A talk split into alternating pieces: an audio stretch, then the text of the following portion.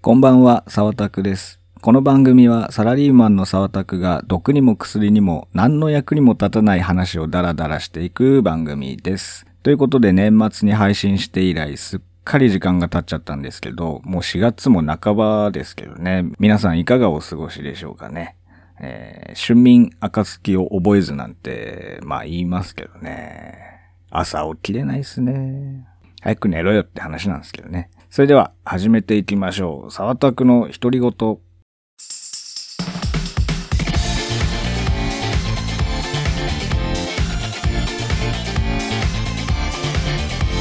改めましてこんばんは、沢拓です。えー今回お話しするのは、乗り鉄のすすめです。えー鉄オタなんてね、あの、立派な称号を得るほどね、あの、鉄道知識とかないですよ。そこまでね、電車好きってわけでもないんですけど、改めて、その、電車に限らずね、乗り物っていいよねってところで、例えば、車であるとか、バスであるとか、まあ電車もそうだし、飛行機だったり、船でもいいですよね。で、その中で気軽に乗れる一つに電車ってのがあって、 Suica がね、あれば大抵どこでも行けますし、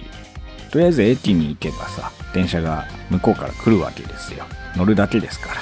何がいいって、自分で運転する必要がないんですよね。もう景色ぼーっと眺めてればさ、目的地だったり、えー乗り換えの駅だったりまで、えー自動的に連れてってくれるわけですよね。こんな楽なね、移動手段ないですよ。そのね、道中、規則正しくレールのつなぎ目の音ガタンゴトンっていう音と、なんか気持ちよく揺れる、適度に揺れる感じ。なんかね、それが最近好きで、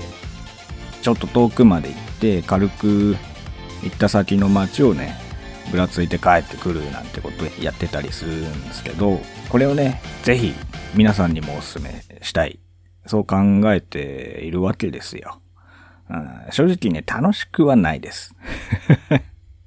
乗ってるだけなら割とすぐ飽きちゃうんですよね。もう23駅でもいいかなみたいな。ただその飽きるとかそういうことじゃなくて、うん、なんていうのかな、何もしないというか、何もできない時間を楽しむというか、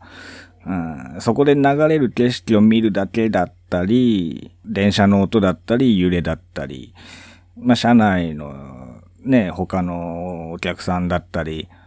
まあ、そこに貼ってある広告だったり、まあ、旅行気分を味わうんですよ。まあ、通勤電車なんかじゃね、ただの地獄なんで、面白くもなんともないんですけど、無意味に、その、休みの日にさ、無意味にグリーン車とか乗ってみるんですよ。それはね、金ありゃさ、予算があれば、ちゃんと旅行すりゃいいんだけど、まあ、そうしょっちゅうは無理なんでね。うん旅行の気分だけでも味わうというか、まあ、そんな感じで行くんですよ。で、ぼーっとする時間っていうのが大事でさ、大事だなと最近感じてて、あの、スマホなんて眺めちゃダメなんですよ。好きな音楽とかでも聴きながら、もう心を無にするというか、あの、お坊さんのあれかな。無心でぼーっとするんですよ。そうするとなんか、えー不思議とさ、いろいろ雑念みたいのがさ、減ってるような気がして、なんか気が楽になったりする気がするんですよね。無駄というか、空白というか、うんまあ、あえて何もしない時間を意識的に、まあ、作り出すことで、まあ、ちょっとスッキリするというか、何もしないっていうか何もできない場所っていうのが、まあ、電車の中で、やることないからスマホとかいじったりするんだけど、そのスマホを封印したらもう黙って座って景色眺めるくらいしかないんですよ。いやぼーっとできる環境を作るっていうか。なので、まあ、目的も目的地もなく、電車に揺られるっていうのを、まあ、やってみてはいかがでしょうかっていうお話。普段、その、まあ意識しないと思うんだけどさ、その路線ごとに、とか、まあ JR か、私鉄かとか、で、まあ全然性格っていうかカラーが違くて、例えば関東住んでるんでね、つくばエクスプレスなんて乗ってみると、やったら早いな、みたいな。開業も割と新しめな路線だから、その駅とか施設も新しかったりするんですよね、比較的。で、まあ、それだから綺麗であるとか、JR だったら、うん、東海道線なんか乗るとさ、駅と駅の間が長いし、直線が多い気はするんだけど、でもなんとなくダラダラ走ってんなーとか、なんかそんなことを考えながらさ、まあ性格がいろいろ違うんで、その違いを楽しんでみるとかね、もういいかもしれないですね。まあそんな話をね、今こうやってしてるくせに、まあ別に好きな路線っていうのは特にないんですけど、まあ、ぼーっとできる時間が作れれば、まあ、どの電車でもいいかな、なんていうところです。じゃあ、まあね、こう聞いててさ、じゃあ乗り鉄っていうのが分かった。うん、まあでも乗りに行くのめんどくせえなって多分みんな思うんすよ。なんでわざわざ目的もなく電車賃払って電車乗んなきゃいけないんだよって話なんだけど。まあそれも嫌だったらもう YouTube でもう車窓の動画とかなんか腐るほどあるから、そういうの見たり、なんか音聞いたりして、そこでスマホをいじっちゃダメなんですよ。YouTube での動画を流しながら景色見たりとか、うんなんか別で音楽流してみたりとか、そういうのでもいいかもしれないですねって思います。毎週末に配信中、ポッドキャスト、サータクの独り言。俺の話を聞き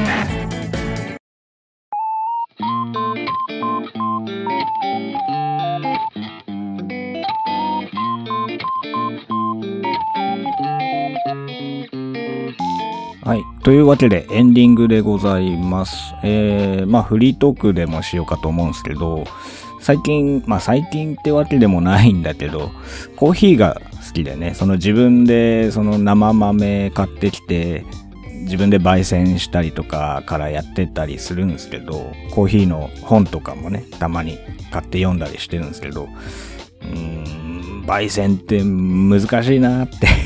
ずっと思っていて、アウベルクラフトっていう、まあ、焙煎機をね、使ってるんですけど、なかなか難しくて、うん。で、最近ようやく、まあ、慣れてきたかなってところではあるんだけど、そうすると、今度焙煎度がどれぐらいがこの豆にはちょうどいいんだろうかとか考え出すと難しいんですよ。もう完全にアナログな作業なんで、深入りがいいです、浅入りがいいです、まあ、中くらいがいいです、みたいなのがいいのか、その豆の焙煎度であれば、このグラム数のそのえっ、ー、と、この引き目でとかがさ、無限なんだよね。そのパターンというか、バリエーションというか。だからもうね、答えがね、全然見つからない。この豆の特性だとこうだなっていうの。だからそういうのが分かっている、まあ仕事としてやっている人ってすごいなって思ってて、焙煎師、ロースターっていうんですかね、とか、喫茶店の人とかがさ、その、こういう豆のこういう入れ方がおすすめみたいなさ。で、こういう飲み方がおすすめみたいのが全部分かってるわけじゃん。まあその経験値とかそういうのがいっぱいあったりするんだからそりゃそうなんだけどあまあ素人にはまだまだ